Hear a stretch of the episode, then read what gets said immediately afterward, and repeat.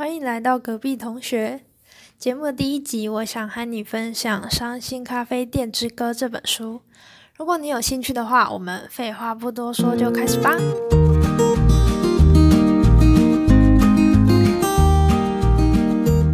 这本小说，它作者叫做朱少林，这是他的第一部长篇，所以他被说是天生的作家。这本书出版是一九九六年，而之后又再版了两次，所以可以感觉到它还蛮畅销的。这本书也是我高中的时候很多人在看的书，听说是文青就会看。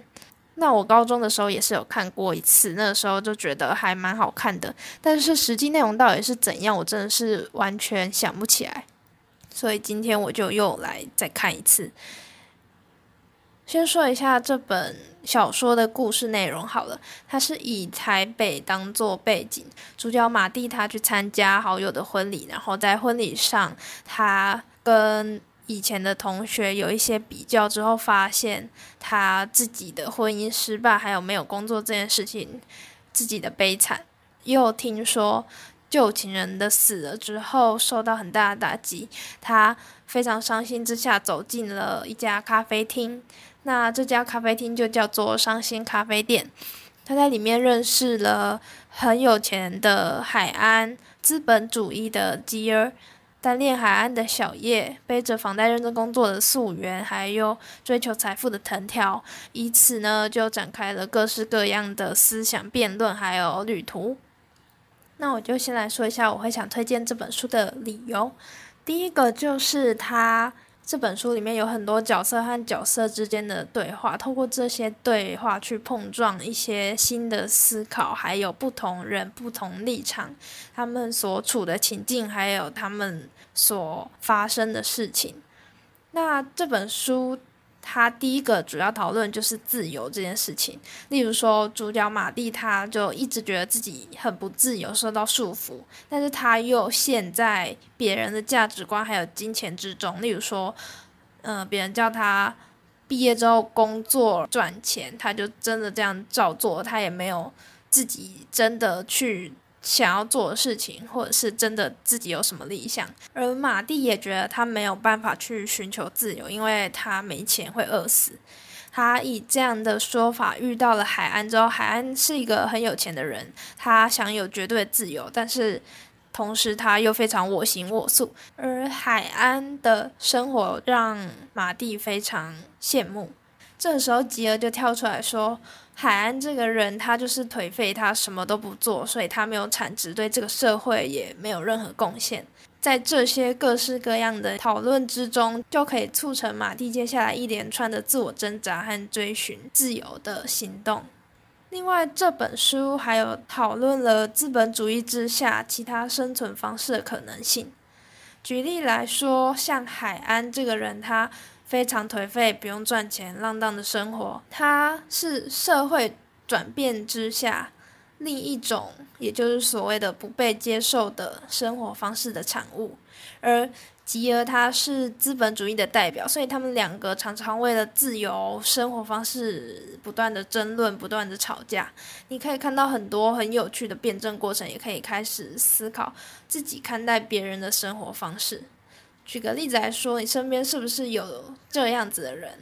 他有非常明确的目标理想，他每天每天都很卖命的努力，为了达成他这个目标。但是同时，他又很鄙视那些无所事事的人，那些只追求安稳、不追求理想的人，甚至是没有理想的人。但是你不觉得那些拥有梦想这件事情，并不是所有人都拥有的？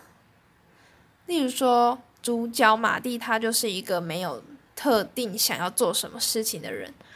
那面对这样一定要有梦想的这个社会，像我或者是一些迷惘的人，就会开始觉得自己是不是很不容于社会呢？另外，这本书还有一个有趣的点是，为什么会有海安这个人物的出现？他同时是揭露了。台湾的社会现况。这本书出版在一九九零年代，那个时候刚好是台湾经济起飞的后期，各家中小企业崛起，也有很多老板出现。他们的生活方式就是夜以继日的赚钱，为了养家，为了买房，为了养小孩。当然，这样的生活方式在二十年后的现在其实也没有任何差异。那这样的生活方式就会令人去思考，或因为前一代的人赚了很多钱，所以现代人生活无余。而在这个情况之下，我们有更多的时间去思考，甚至检讨或反对目前这样单一化的生存方式。我所谓的单一化生存方式，意思是说，大家的生活方式都是毕业之后赚钱，赚越多的钱越好，赚钱之后买房，买房之后结婚生小孩，大家的生活都是有理想最好，有梦想最好。如果你没有梦想的话，会被认为说你就是一个不成功的人。看到后来，你会想说，所以这本书是在反社会吗？但其实他并不是以反社会为目的，也没有想要倡导所谓的自由主义，而是他在体现社会现况的同时，无可避免的有一些反社会的人物出现。这样的人物的出现，也表现出这个社会其实无法接受颓废本身。所以这本书在前面花了很大的篇幅在描写主角马蒂追求自由而不可得，也描写了海安毫无束缚的自由。这两个人之间产生了很大的反差，也有很明确的相同性。反差在于马蒂是没钱，而海安有钱。这是他们最大的差异嘛？那他们相同的地方在于，他们是资本主义社会的既得利益者。为什么这样说呢？因为他们都是聪明的人，投入工作的话，一定能有一番成就，一定是社会顶端的人。但是马蒂却在这个时候选择不断在升迁的关头离职换工作，而海安则选择不工作，到处旅行。看到这两个人追求颓废自由。会不会让你觉得生气或者是很可惜呢？例如说，我们生活中就有很多聪明的人，但是他们却不念书，他们每天都在玩乐。这时候就会想说，他们有这么好的条件，为什么还不努力呢？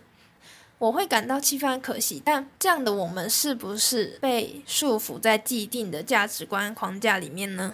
因为这个社会不断灌输我们各种既定价值观，从国小写的作文《我的梦想》开始，到各种考试制度去筛选人的聪明程度，让我们总是在和他人的竞争比较之中度过，所以我们根本上是无法接受颓废本身。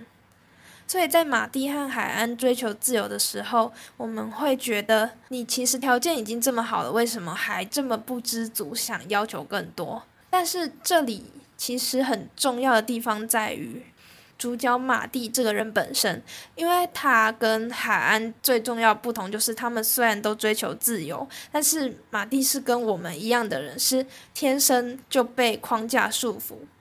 所以他不敢想象或追求自由，他不敢无所作为，因为这对于从资本主义社会出生的人来说，生存方式在根本上就已经相反了。举个例子来说，耍废这件事情其实会造成我们现代人很大的心理压力，会想说我们在休息的时候，别人正在努力，那我们是不是？因为我们不够努力，所以没办法成功呢，没办法成为一个有理想、有梦想的人。但是，有理想和有梦想真的这么重要吗？这是这本书带给我一个很大的思考点。因为这本书也提到一个现代人都会有的小小困惑，或者是藏在心里，但是其实自己也没意识到的问题。那我这里就念一下。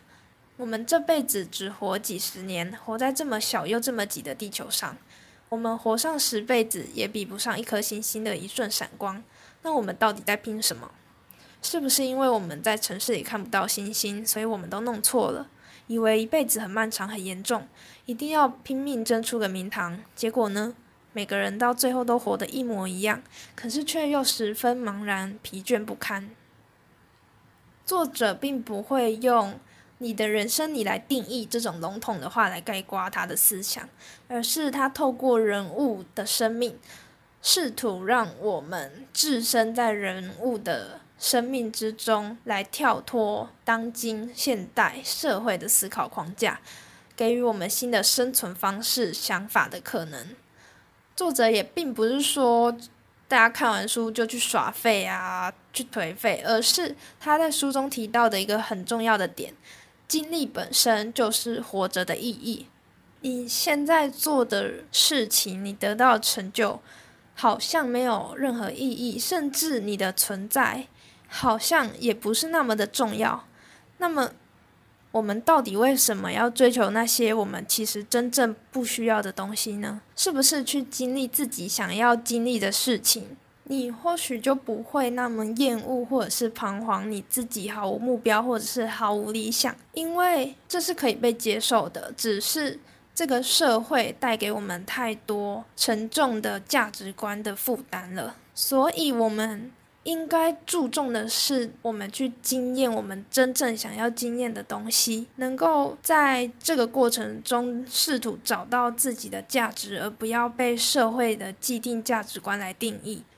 不要再因为自己赚少少的钱，或者是因为自己不够聪明而觉得自己不够好，不能在这个社会上有好的定位，而是你要试图去寻找最适合自己的道路。书里面也有探讨了亲情、爱情的难题，也抒发了现今人的孤独。例如说，带给自己伤疤的家庭，是否能有和解的可能呢？不被爱或不敢爱时，要如何面对？这本书或许可以给你不错的答案，也或许没有。但你会在看完书之后自己找到解答。那这本小说呢？因为马蒂他遇见了各式各样的人，所以也展开了他自我的人生旅途。所以故事到底会怎么发展呢？还是要你自己来翻书去看喽。那今天这集就到此结束。如果你有任何想法的话，欢迎寄信到 email 给我，也欢迎到 Apple Podcast 评分。如果你觉得这集很有趣的话，也可以分享给你的好友，推荐给大家一起来看这本书，然后大家一起讨论。好，那我们下集见，拜拜。